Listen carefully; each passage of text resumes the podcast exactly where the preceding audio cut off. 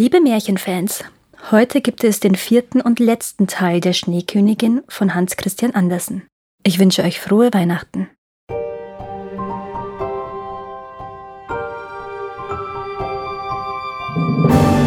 Herzlich willkommen zu Karos Märchenschatz, der Podcast mit den schönsten Märchen, Sagen und Legenden. Für Kinder, Erwachsene und alle zwischendrin. Die Schneekönigin. Fünfte Geschichte. Das kleine Räubermädchen. Ihr Weg führte sie durch den Wald. Die Kutsche leuchtete so hell, dass sie die Räuber blendete. Gold, Gold! riefen sie. Sie stürzten hervor, ergriffen die Pferde, erschlugen den Kutscher, die Diener und die Vorreiter und zerrten dann die kleine Gerda aus der Kutsche. Sie ist mollig, ein Leckerbissen. Sie wurde mit Nüssen gemästet, sagte das alte Räuberweib, das einen stoppeligen Bart und struppige Augenbrauen hatte. Sie ist bestimmt lecker wie ein Lamm. Mir läuft schon das Wasser im Mund zusammen. Und sie zog ihr glänzendes Messer heraus, das furchteinflößend glitzerte. Au! schrie das alte Weib plötzlich, als sie von ihrer kleinen wilden Tochter ins Ohr gebissen wurde, die sie auf dem Rücken trug. Du unartiger Balk! schrie die Mutter und vergaß darüber ganz Gerda zu schlachten. Sie kann mit mir spielen, sagte das kleine Räubermädchen. Sie soll mir ihren Muff und ihr hübsches Kleid geben und in meinem Bett schlafen. Und dann biss sie die Mutter wieder, so dass das Räuberweib in die Höhe sprang und sich im Kreis drehte. Die anderen Räuber lachten. Seht, die Tigerin tanzt mit ihrem Jungen. Ich will in die Kutsche, sagte das kleine Räubermädchen. Er setzte stets seinen Willen durch, denn es war verzogen und dickköpfig. Das kleine Räubermädchen und Gerda saßen nun in der Kutsche, während sie über Stock und Stein durch den Wald fuhren. Das kleine Räubermädchen war so groß wie Gerda, aber breiter und stärker, und die Haut war dunkler. Seine Augen waren ganz schwarz und hatten einen seltsam traurigen Ausdruck. Sie legte ihren Arm um Gerdas Taille und sagte Sie töten dich nicht, solange ich nicht böse auf dich bin. Bist du eine Prinzessin? Nein, sagte Gerda, ich bin keine Prinzessin. Und sie erzählte alles, was sie erlebt hatte und wie sehr sie den kleinen Kai liebte. Das Räubermädchen hörte sie ernsthaft an und sagte Ich werde nicht zulassen, dass sie dich töten, auch nicht, wenn ich böse auf dich bin, dann werde ich es schon selbst tun. Sie trocknete Gerdas Tränen und hüllte ihre Hände in den warmen Muff. Die Kutsche hielt auf dem Hof einer Räuberburg. Die Wände waren voller Risse, Raben und Krähen flogen in Löcher hinein und heraus, und große Bulldoggen, von denen jede aussah, als könnte sie einen Menschen verschlingen, sprangen in die Höhe, aber es war ihnen verboten zu bellen. Ein großes Feuer brannte mitten auf dem Steinboden in dem alten Saal, überall hing Spinnweben und die Wände waren rußgeschwärzt. Suppe kochte in einem großen Kessel, und an einem Spieß wurden Hasen und Kaninchen gebraten. Du sollst heute Nacht bei mir und meinen Tieren schlafen, sagte das Räubermädchen. Sie bekamen Essen und Trinken und gingen dann in eine Ecke mit Stroh und ein paar Decken. Fast hundert Tauben, die auf hohen Sitzstangen schliefen, bewegten sich, als die Mädchen kamen. Die gehören alle mir, sagte das kleine Räubermädchen und packte rasch eine bei den Füßen und schüttelte sie, bis sie mit den Flügeln schlug. Gib ihr einen Kuss, rief es und drückte sie in Gerdas Gesicht. Es zeigte auf ein paar Holzlatten über ihnen, die ein Loch versperrten. Die zwei Waldtauben da drin sind Lumpenpack, die fliegen sofort weg, wenn man sie nicht ordentlich einsperrt. Dann zog sie ein Rentier, das einen blanken, kupfernen Ring um den Hals trug und angebunden war, am Geweih. Das hier ist meine alte Liebe. Er heißt Bäh. Den muss ich auch festbinden, sonst springt er fort. Jeden Abend muss ich ihn mit meinem scharfen Messer am Hals kitzeln, damit er sich ein wenig fürchtet.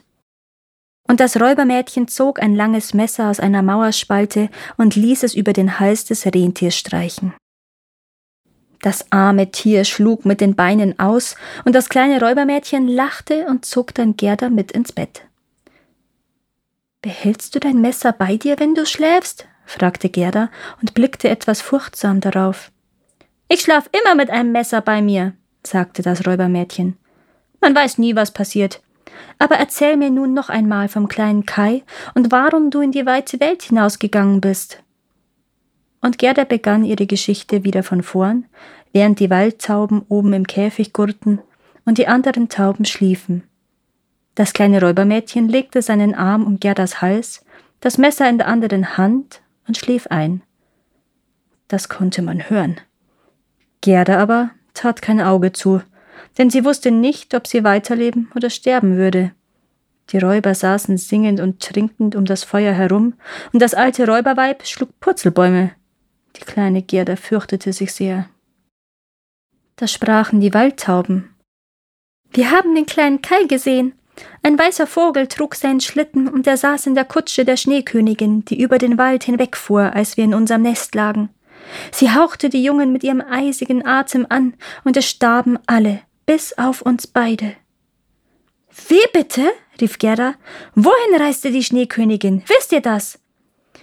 Sie reiste wohl nach Lappland zum ewigen Schnee und Eis. Fragt das Rentier, das dort angebunden ist. Ja, sagte das Rentier. In Lappland ist Eis und Schnee. Es ist herrlich. Man läuft frei durch große weiße Täler. Die Schneekönigin hat dort ihr Sommerzelt, aber ihr Schloss ist am Nordpol. Oh Kai, armer Kai, seufzte Gerda. Lieg still, zischte das Räubermädchen, wenn du kein Messer im Bauch haben willst. Morgens erzählte Gerda, was die Waldtauben gesagt hatten, und die kleine Räuberin sah sie ernst an und sagte Schon gut, schon gut. Dann fragte sie das Rentier Weißt du, wo Lappland ist? Wer sollte es wohl besser wissen als ich? antwortete es mit leuchtenden Augen. Dort bin ich geboren und aufgewachsen, dort bin ich auf den Schneefeldern frei umhergesprungen. Hört zu, sagte das Räubermädchen zu Gerda. Alle Männer sind fort, nur meine Mama ist noch hier und wird bleiben. Später aber nimmt sie einen großen Schluck aus der Flasche und macht ein Nickerchen. Dann werde ich sehen, was ich für dich tun kann. Nun sprang es aus dem Bett, fiel der Mutter um den Hals, zog sie am Bart und sagte Morgen, alte Ziege.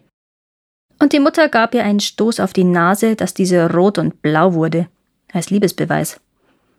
Als die Mutter ihren Schluck aus der Flasche genommen hatte und eingedöst war, ging das Räubermädchen zum Rentier und sagte Ich würde dich gerne noch mehr mit dem Messer kitzeln, weil mir das Spaß macht. Aber was soll's.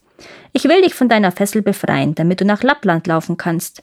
Aber zuerst musst du dein Bestes geben, um dieses kleine Mädchen für mich zum Schloss der Schneekönigin zu bringen. Dort ist ihr Spielkamerad, aber das weißt du ja, denn sie hat darüber geredet und du hast zugehört. Das Rentier sprang vor Freude in die Luft. Das Räubermädchen hob Gerda auf seinen Rücken, band sie vorsichtig fest und gab ihr ein kleines Kissen, damit sie es bequemer hatte. Alles wird gut, sagte es. Da hast du auch deine Pelzstiefel, es wird kalt werden. Dein Muff behalte ich aber, weil er so hübsch ist. Trotzdem sollst du nicht frieren. Du kannst die riesigen Handschuhe meiner Mutter haben, die reichen dir bis zum Ellbogen hinauf. Rein mit den Tatzen. Nun sehen deine Hände aus wie die hässlichen meiner Mutter. Gerda weinte vor Freude. Ich kann dieses Gejammer nicht ertragen, sagte das kleine Räubermädchen. Du solltest dich freuen. Hier hast du noch zwei Brotlaibe und einen Schinken, damit du nicht hungern musst. Es band alles auf das Rentier, öffnete die Tür, rief die Hunde zurück, schnitt das Seil durch und sagte zum Rentier Raus mit dir, pass gut auf das kleine Mädchen auf. Gerda streckte die Hände mit den großen Fausthandschuhen aus und sagte dem Räubermädchen Lebewohl, und dann jagte das Rentier über Stock und Stein davon, durch den großen Wald, über Sümpfe und Moore, so schnell es nur konnte.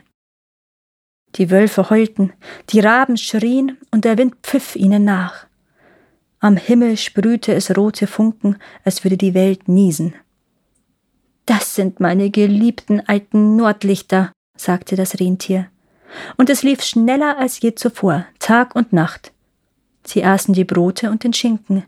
Dann waren sie in Lappland. Sechste Geschichte. Die Lappin und die Finnen. Sie hielten an einer kleinen wackeligen Hütte. Das Dach hing bis auf den Boden und die Tür war so niedrig, dass die Familie auf allen Vieren krabbeln musste, um hinein oder hinaus zu gelangen. Keiner war zu Hause, außer einer alten Lappin, die über einer Öllampe Fisch briet. Das Rentier erzählte ihr Gerdas Geschichte, aber zuerst seine eigene, denn die erschien ihm viel wichtiger. Gerda war so erstarrt von der Kälte, dass sie selbst nicht sprechen konnte. Ach, ihr Armen, sagte die Lappin, ihr müsst noch einen weiten Weg zurücklegen. Es sind über hundert Kilometer bis zur Finnmark. Und dort findet ihr die Schneekönigin. Sie macht jeden Abend ein Feuerwerk. Ich will etwas auf einen Stockfisch schreiben. Papier habe ich keins. Und ihr bringt ihn zu der Finnin dort oben. Sie kann euch bessere Auskünfte geben als ich. Als Gerda wieder warm war und zu essen und zu trinken bekommen hatte, kritzelte die Lappin ihre Nachricht auf einen Fisch, hieß Gerda gut darauf acht geben, band sie sicher auf das Rentier und das Tier rannte los. Sch, sch, machte der Wind, und am Himmel leuchteten die ganze Nacht die Nordlichter, blau und wunderschön. So kamen sie in die Finnmark und klopften an den Schornstein am Haus der Finnen, denn sie hatte nicht mal eine Tür. Drinnen war es brütend heiß. Die Finnin selbst hatte kaum etwas an. Plump war sie und ganz schmutzig. Sofort machte sie die Kleider der kleinen Gerda auf und zog ihre Handschuhe und Stiefel aus, sonst wäre es viel zu heiß gewesen für sie. Sie legte dem Rentier einen Eisklotz auf den Kopf und las dann, was auf dem Fisch stand. Sie las es dreimal. Als sie es auswendig konnte, warf sie den Fisch in den Kochtopf, denn er war lecker und sie wollte nichts verschwenden. Nun erzählte das Rentier erst seine Geschichte und dann Gerdas, und die Finnin blinzelte mit klugen Augen, sagte aber nichts. Du weißt so viel, sagte das Rentier. Du kannst die Winde der Welt mit einem Baumvulkan zusammenbinden. Löst der Seemann den ersten Knoten, bekommt er starken Wind. Beim zweiten Knoten kommt ein Windstoß und löst er den dritten und vierten, verursacht er einen Sturm, der Wälder zerstört. Willst du nicht dem kleinen Mädchen einen Trank geben, dass es die Kraft von zwölf Männern bekommt und die Schneekönigin bezwingen kann? Die Kraft von zwölf Männern, sagte die Finnin. Ja, das werde gut. Sie ging zu einem Schrank, nahm ein zusammengerolltes Pergament heraus und rollte es auf. Seltsame Zeichen waren darauf geschrieben, und die Finnin las, bis ihr der Schweiß auf der Stirn stand. Das Rentier bat so sehr für die kleine Gerda, und Gerda sah sie mit so flehenden, tränenvollen Augen an, dass auch die Finnen zu blinzeln begann. Sie zog das Rentier in eine Ecke, legte ihm noch mehr Eis auf den Kopf und flüsterte Der kleine Kai ist bei der Schneekönigin, und er ist sehr glücklich darüber. Er glaubt, er sei am besten Ort der Welt, da er Glassplitter am Herzen und in den Augen hat. Entfernt man die nicht, wird er nie mehr ein Mensch und bleibt für immer unter dem Einfluss der Schneekönigin. Kannst du Gerda nicht etwas geben, das sie mächtiger macht? Ich kann sie nicht mächtiger machen, als sie schon ist. Spürst du nicht, wie stark sie ist? Menschen und Tiere dienen ihr, während sie barfuß durch die weite Welt spaziert.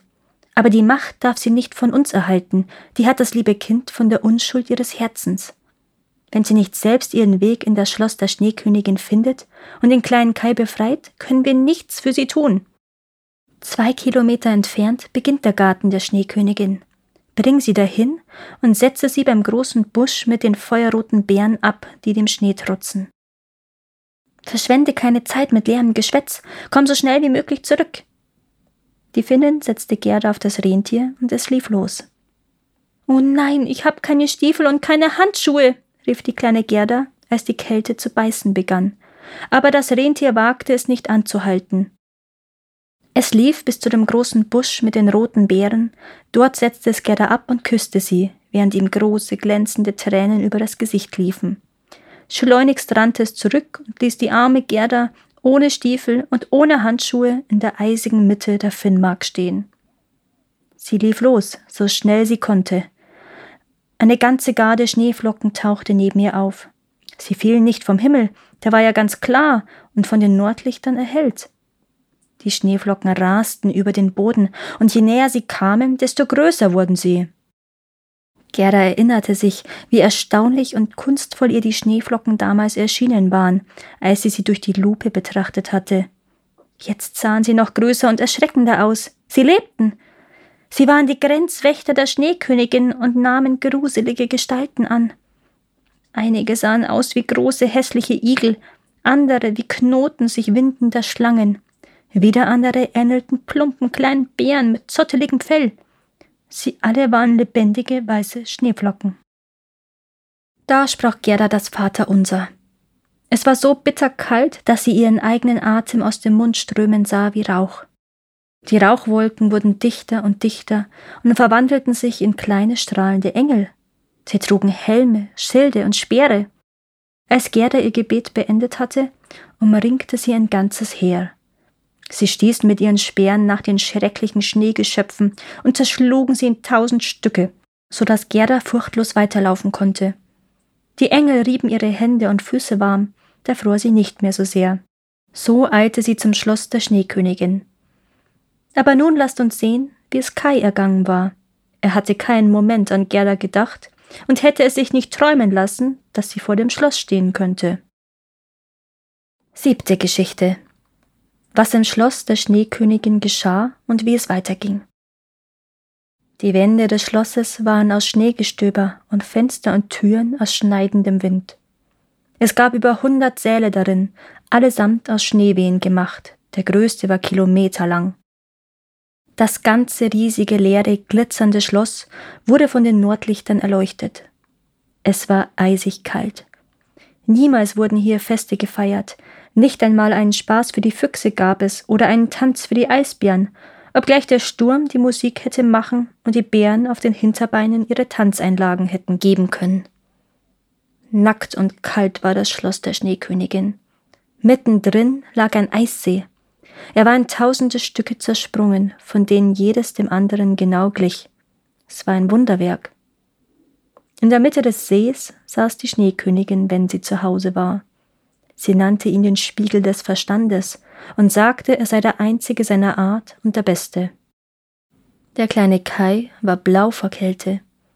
Eigentlich war er fast schwarz, aber er merkte es nicht, denn die Schneekönigin hatte sein Frösteln weggeküsst und sein Herz war nur noch ein Eisklumpen. Er schleppte scharfkantige flache Eisblöcke hin und her, als wollte er Figuren damit legen. Und das tat er auch, nämlich die komplizierten Teile für das Puzzle des Verstandes und des Eises. In seinen Augen waren die Gebilde überaus wichtig und ganz außergewöhnlich. Das kam von den Glassplittern in seinen Augen. Er versuchte fertige Figuren zu einem Ganzen zusammenzulegen, aber irgendwie gelang es nicht.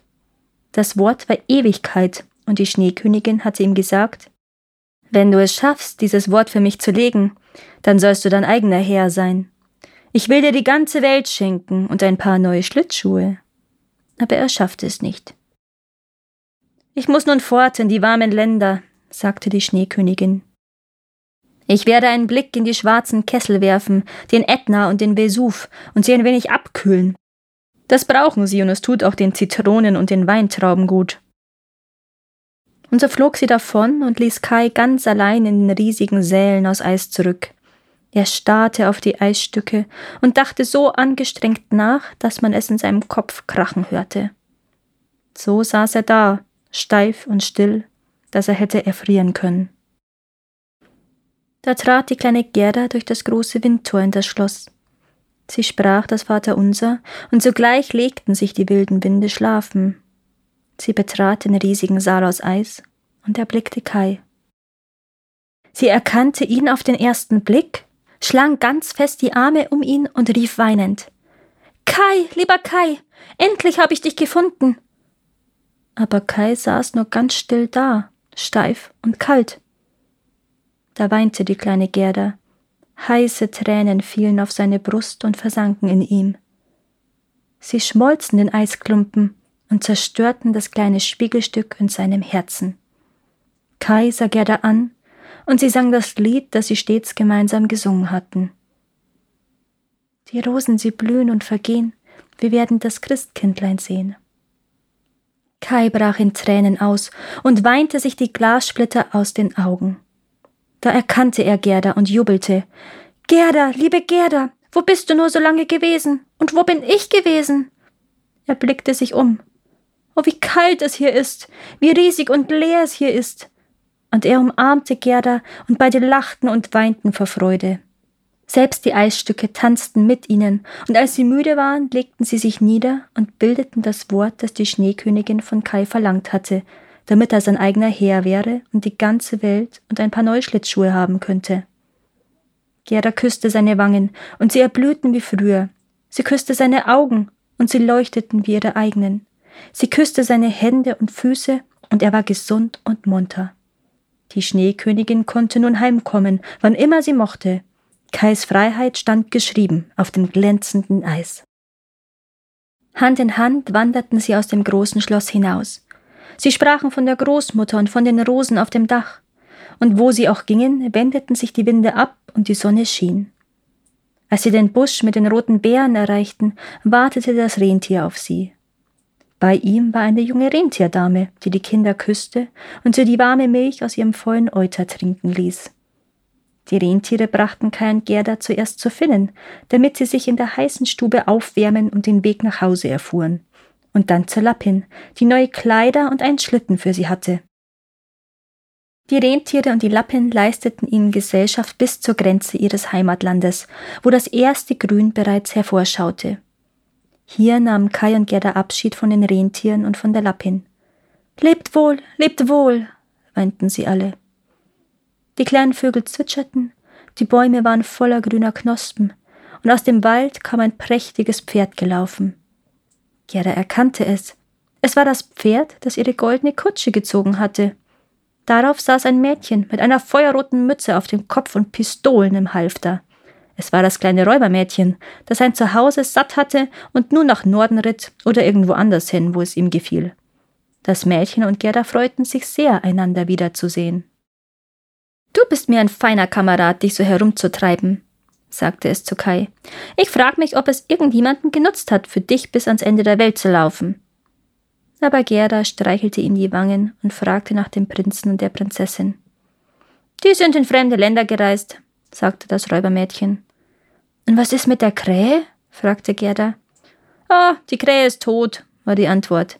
Seine Liebste ist jetzt Witwe und trägt ein Band aus schwarzer Wolle am Bein. Sie ist ein Jammerlappen. Doch das ist unwichtig. Erzähl du mir lieber deine Geschichte, in wie du ihn gefunden hast. Und Gerda und Kai erzählten ihr die ganze Geschichte.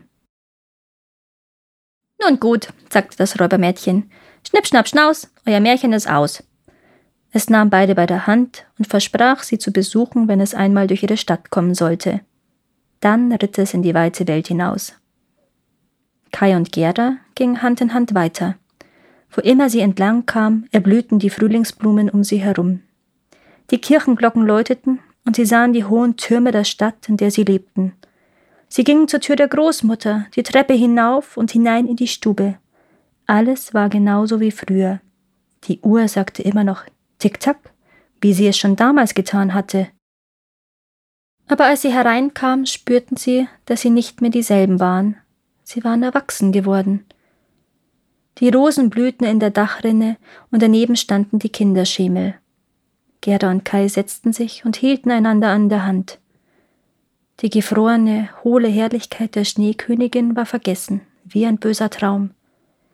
Die Großmutter saß mit ihnen in Gottes hellem Sonnenschein und las aus der Bibel vor. Wenn ihr nicht werdet wie kleine Kinder, werdet ihr nie in das Himmelreich kommen. Kai und Gerda sahen einander in die Augen und nun verstanden sie die Worte ihres Liedes. Die Rosen, sie blühen und vergehen, wir werden das Christkindlein sehen. In ihren Herzen waren sie immer noch Kinder, und wo sie saßen, da war Sommer, gesegneter, warmer Sommer. Danke, dass ihr auch dieses Mal zugehört habt. Es würde mir sehr helfen, wenn ihr diesen Podcast abonniert und wenn er euch gefällt, mit euren Freunden und eurer Familie teilt. Habt ihr Vorschläge oder Wünsche für weitere Geschichten? Dann schreibt mir. Meine Kontaktdaten findet ihr in den Show Notes. Bis zum nächsten Mal.